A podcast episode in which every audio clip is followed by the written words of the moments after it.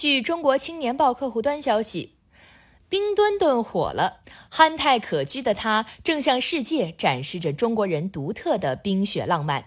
作为2022年北京冬奥会吉祥物冰墩墩设计团队的负责人，曹雪教授接受专访时讲述了冰墩墩的出炉过程。历时十个月，修改了一千多次，充满了科技感和未来感的冰墩墩才与大家见面。这几天，这个穿着冰晶外壳的熊猫风靡全球，甚至有网友提出一户一墩。曹雪笑称，确实有很多粉丝、亲朋好友都找他要冰墩墩，但自己和大家一样，手头也没有冰墩墩了。为什么选择熊猫？曹雪的目的很明确，能跟所有人沟通，既看得懂又喜闻乐见的，多半是旧元素的新组合。冰糖葫芦那层薄薄的糖衣启发了曹雪，熊猫和冰壳都不是新元素，但是把二者组合在一起，就产生了化学反应。二零一八年八月，北京冬奥会和冬残奥会面向全球征集吉祥物，共收到全球三十八个国家的五千八百一十六件设计方案。二零一九年一月，十余名国内外专家受邀参加吉祥物设计方案初评、复评评审会议，最终评选出十个入选设计方案。值得一提的是，在这十个方案中有三个来自曹雪带领的团队。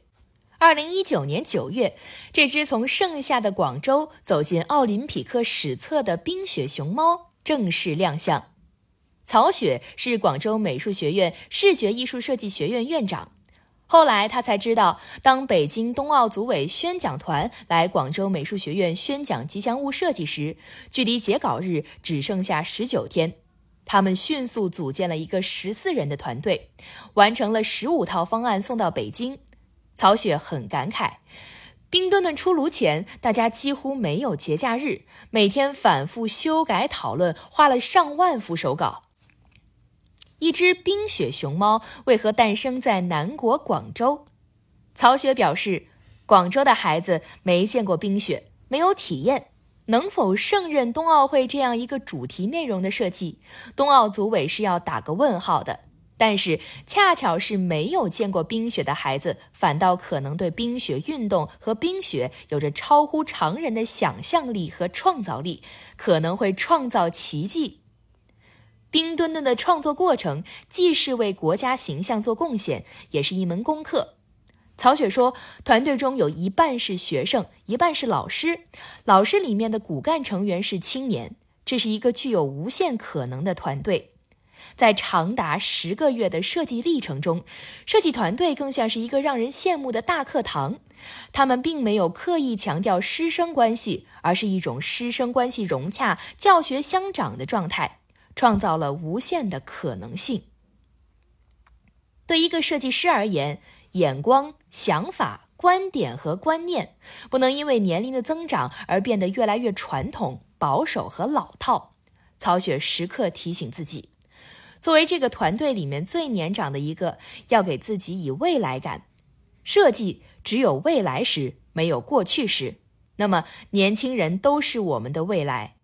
冰墩墩巧妙构思背后，充满了无限可能性。谈到可能性，曹雪认为，一个人在生活中要善于用自己的双眼去洞察一切，你所见所闻的一切，作为一个信息点或支持点，让头脑。丰盈起来。曹雪透露，自己平时特别喜欢看各种纪录片和科教片，因为他们可以拓展视野，这也是一个积累的过程。